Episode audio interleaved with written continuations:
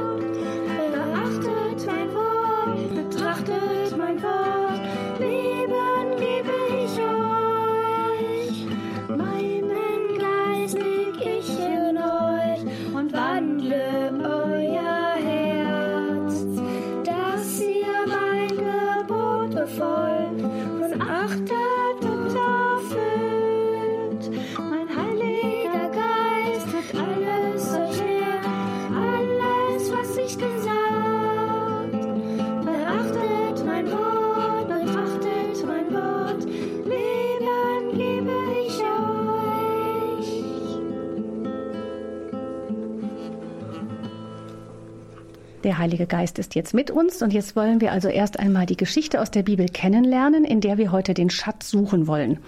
Der Serapha, der jüngere Bruder vom Ravi und vom Timothée, hat auch heute wieder eine Bilderbibel und er beschreibt uns mal, was er auf den Bildern da sieht. Da ist Jesus und, und macht seine Hand so und, und die anderen, hm, die Jünger hören ihm zu. Und er sitzt auf dem Stein und die anderen sitzen auf dem Boden. Schon fertig. Ja, super, Serapha. Ganz toll. Dankeschön. Ja, Ravi, Thomas und Timothée. Das war jetzt nicht sehr viel. Habt ihr die Geschichte trotzdem irgendwie erkannt? Ja, das war die Bergpredigt. Die Seligpreisung. Genau, das sind die beiden Namen, wie wir diese Geschichte meistens nennen. Die ist an dem Sonntag, am kommenden Sonntag in der Kirche werden wir diese Geschichte aus dem Matthäusevangelium hören. Die gibt es auch noch im anderen Evangelium, aber wir kriegen die aus dem Matthäusevangelium davor gelesen. Im fünften Kapitel steht die da gleich. Der Anfang vom fünften Kapitel sind das die ersten zwölf Verse. Das ist kein ganz leichter Text, aber jetzt versucht ihr einfach mal ganz genau hinzuhören, wenn der Thomas und der Ravi uns mal vorlesen, was Jesus da auf dem Berg seinen Jüngern gesagt hat. Selig die Armen sind vor Gott, denn ihnen gehört das Himmelreich. Selig alle, die traurig sind, denn sie werden getröstet werden. Selig, die niemanden Gewalt antun, denn ihnen will ich das Land überlassen. Selig, die Hunger und Durst haben nach der Gerechtigkeit, denn sie werden satt werden. Selig die Barmherzigen, denn sie werden Erbarmen finden. Selig, die ein reines Herz haben, denn sie werden Gott schauen.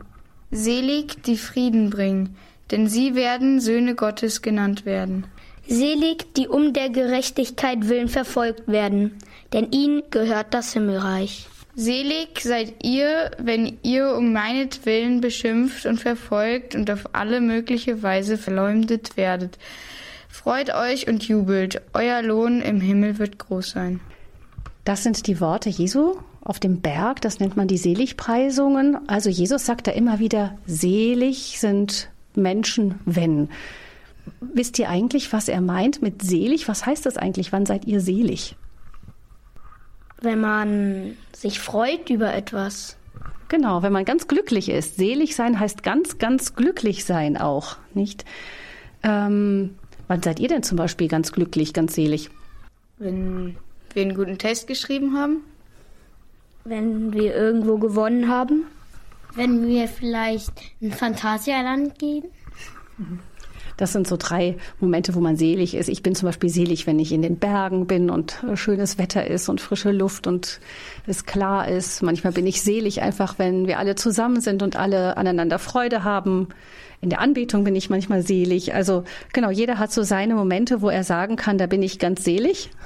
Ja. Jetzt schauen wir mal etwas genauer an, was Jesus da sagt. Mir scheint, da gibt es zwei verschiedene Arten, um ganz glücklich zu werden in dem, was Jesus sagt. Also Einmal die, die ist, naja, da ist etwa ist einmal jemand, wo man traurig, arm und so ist. Und ja, denen, denen was angetan wird, so irgendwie. Und einmal die, die selber etwas tun. genau. Das heißt, einmal passiert den Menschen etwas, da geschieht etwas und das Armsein, Traurigsein und eigentlich ist das alles gar nicht so schön, was denen da passiert. Aber am Ende wird alles wieder gut mit der Seligpreisung. Ne? Und bei den anderen Seligpreisungen tun die Menschen etwas. Sie sind barmherzig oder bringen Frieden und dann werden sie belohnt. Wir wollen also gleich noch etwas genauer hinschauen, was das bedeuten kann.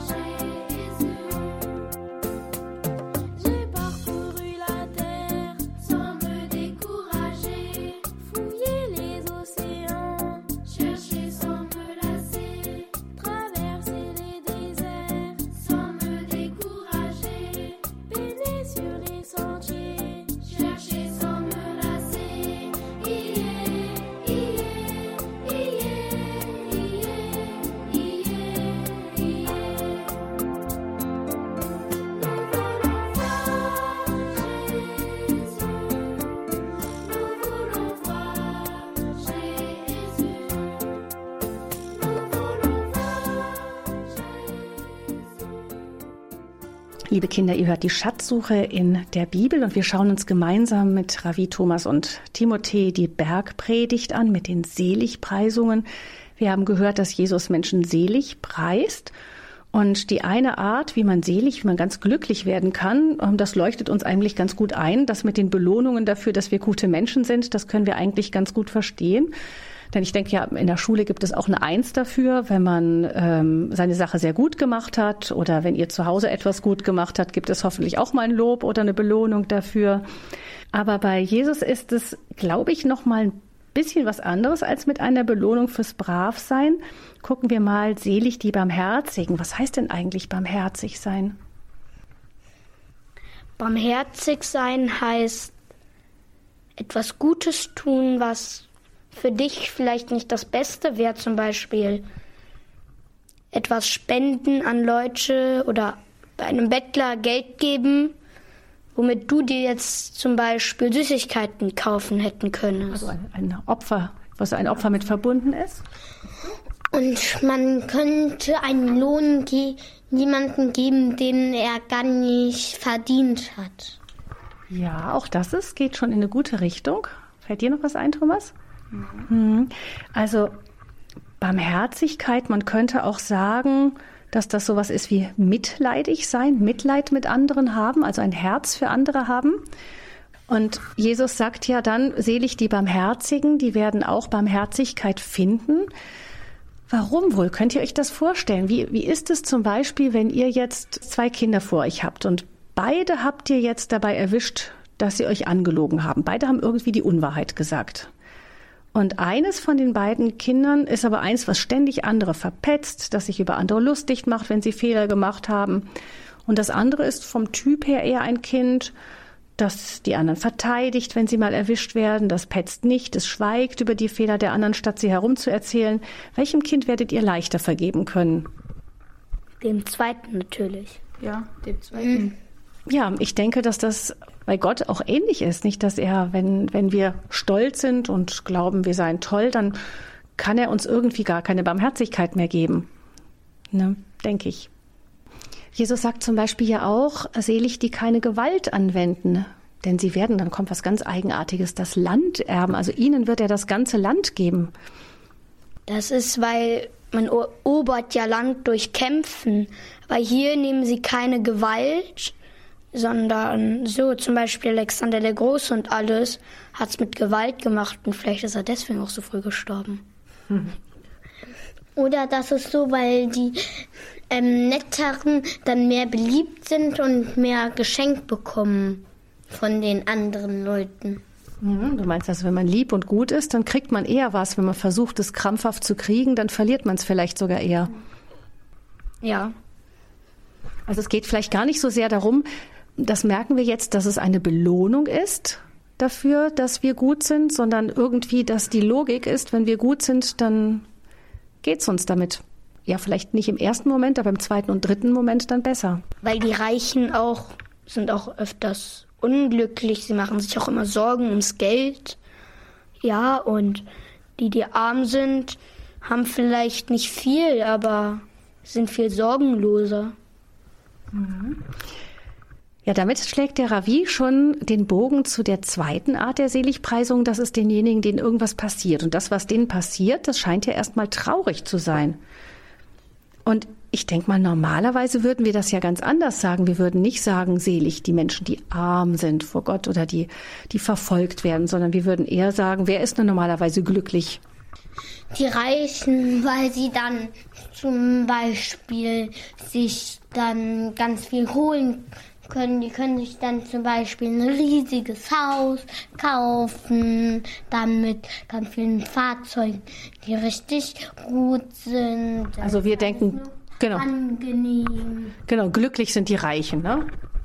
Ja, die, die mehr haben als andere. Die, die mit ihrer Schlauheit nur sich selber helfen. Ja, die Erfolgreichen, ne, das würden wir sagen. Die Satten sind glücklich. Wir würden sofort verstehen, wenn Jesus sagen würde, selig sind die, die keinen Hunger haben. Ne? Aber das klingt schon hart. Ich meine, würdest, würdest du, Thomas, zu deinem Bruder gehen oder deiner Schwester hingehen, die hingefallen ist, sich wehgetan hat und sagen, selig bist du, wenn du traurig bist und Schmerzen hast? Das wäre schon komisch. Ne? Also insofern ist es komisch, wenn, wenn Jesus so etwas erst einmal sagt. Aber ich habe gedacht, wir machen jetzt mal ein ganz kleines Experiment. Wir machen mal einen ganz kleinen Ausflug in den Garten. Normalerweise ziehen wir uns dafür warm an, wenn wir in den Garten gehen, weil es ziemlich kalt ist. Draußen liegt sogar ein bisschen Schnee. Aber ich würde sagen, heute ziehen wir sogar unsere Socken aus und wir gehen jetzt mal barfuß raus. Und dann gucken wir mal, was passiert. Fies. Dann kommt mal mit. Aber meine Mütze muss ich. Die Mütze muss ich. So. Also, Tür auf. So, einmal raus auf die Stelle. Nein, richtig raus. Das ist ja schrecklich. Kalte Füße.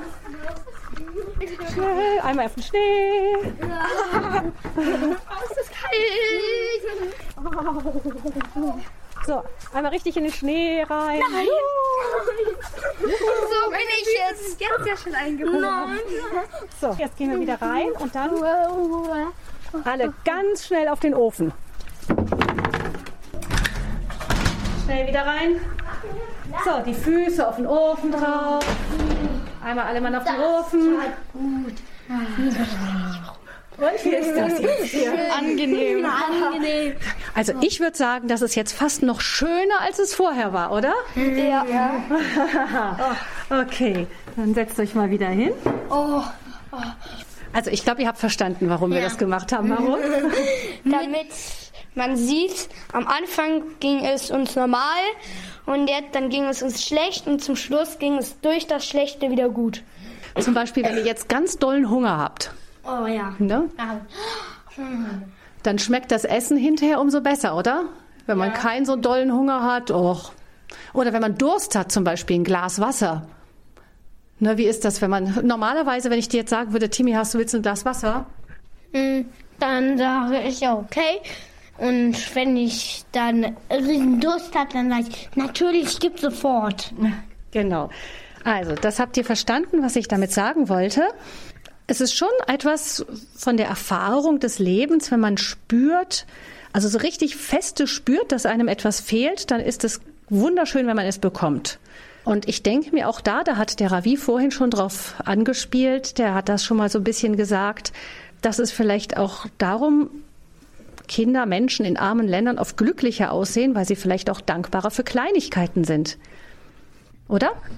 Ja. Das leuchtet ein. Ne? Also schon ein kleiner Schatz kann das sein, wenn wir darüber nachdenken, wenn wir es aushalten, dass uns etwas fehlt, dann kann das auch eine Vorfreude sein. Das ist dann so wie eine kleine Übung.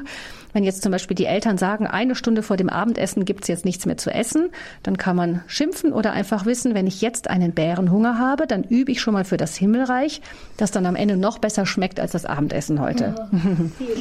so, das ist also vielleicht ein kleiner Schatz. Und wir hören jetzt noch eine kleine Musik und dann schauen wir, ob wir hinter dem kleinen Schatz einen noch größeren Schatz entdecken können.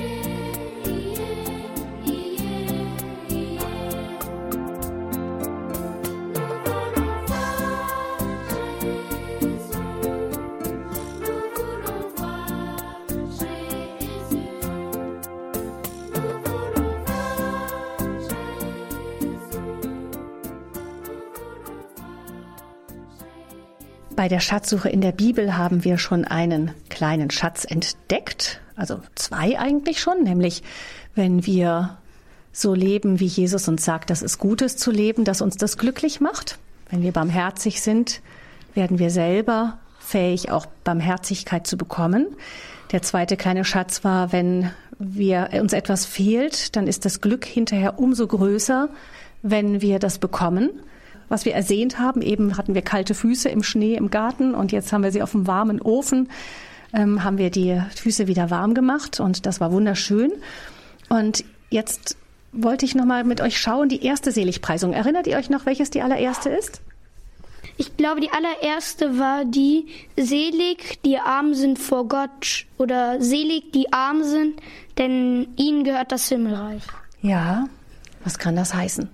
Die, die noch nicht so viel von Gott wissen. Ich schätze mal, dass damit gemeint ist, dass die, die bescheiden vor Gott sind, die Gott anbeten und huldigen und sich vor ihm ganz klein sind. Hm, dass sie sich arm machen vor Gott. Ich denke, da habt ihr die beiden Sachen, habt in den beiden Richtungen ist schon was Richtiges drin von dem, was ihr gesagt habt. Das eine ist, wenn ich merke, dass mir ohne Gott etwas fehlt. Also jemand, der nicht ganz satt wird von diesem Leben. Also wenn ich ganz satt bin von dem, was auf dieser Erde, diese Erde mir zu geben hat, dann bin ich meistens nicht offen dafür, Gott zu begegnen. Wenn ich spüre, dass das, was mich auf dieser Erde, was ich hier habe, mich nicht im allerletzten satt macht, dann bin ich wieder offen dafür, Gott zu begegnen. Und meistens sind die Menschen, die auf dieser Erde ärmer sind, spüren das mehr. Die, die in einem reichen Land leben, die reich sind, denen fällt es oft schwerer, Gott zu erkennen, weil sie einfach schon so satt sind vom Leben. Und das andere war das, was der Ravi gesagt hat, ist, also wenn ich mich vor Gott in die Brust werfe und sage, ich kann das alleine, ich kann alleine toll sein, ich kann alleine keine Fehler machen, gut sein, dann halte ich meine Hände nicht auf. Wenn ich aber vor Gott meine Hände aufhalte und sage, ich bin arm, ich kann das ohne dich nicht, dann kann er sie mir füllen. Und ich denke, das sind diese beiden Bewegungen, die da drin sind. Das Armsein vor Gott auf der einen Seite, reicht mir das alles ohne Gott oder bleibe ich hungrig nach Gott? Und nur die Menschen, die hungrig sind, können von ihm gesättigt werden. Und das zweite Armsein ist, Timothée, hast du es noch in Erinnerung? Dass man die Hände vor Gott aufmacht, um vor ihm sich klein zu machen und nicht immer so groß zu machen. Ja, sie Hände aufmacht, um sich von ihm beschenken zu lassen. Also leere Hände können gefüllt werden. Wer die Hände voll hat mit allem Möglichen, die können nicht mehr so gut voll werden. Ne? Diese ist schon der Platz besetzt. Da denke ich, haben wir schon einiges an Schätzen gefunden. Gibt es etwas, was ihr mitnehmen wollt in die nächste Woche? Aus dieser Schatzsuche? Welchen Schatz nehmt ihr euch aus der Schatzkiste heraus für euch? Ich nehme mir mit, dass man nicht groß sein muss vor Gott, sondern dass man auch klein sein kann und äh, ja, dass man dadurch auch, äh, dass man eigentlich, wenn man klein ist, mehr bekommen kann von Gott, als wenn man groß ist. Mhm. Ich nehme das gleiche wie der Thomas mit und ich nehme mir mit, dass ich vielleicht wenn ich fünf Süßigkeiten habe, zwei davon jemanden abgebe und dafür das nächste Mal dann drei bekomme, dass ich damit einen Vorteil gewinne, indem ich anderen eine Freude mache. Und vielleicht sage ich noch dazu, sind die Süßigkeiten gar nicht wirklich dann die Süßigkeiten, sondern eine ganz andere Art von Süßigkeiten, die du bekommst. Eine Süßigkeit, das ist ganz interessant, dass du dieses Wort nimmst, nämlich der heilige Franziskus hat einmal, als er den Leprakranken umarmt und geküsst hat, gesagt, das, was mir vorher bitter und schlecht geschmeckt hat, wurde mir zur Süßigkeit. Es kann einem etwas süß werden, was einem sonst eigentlich schwer gefallen wäre.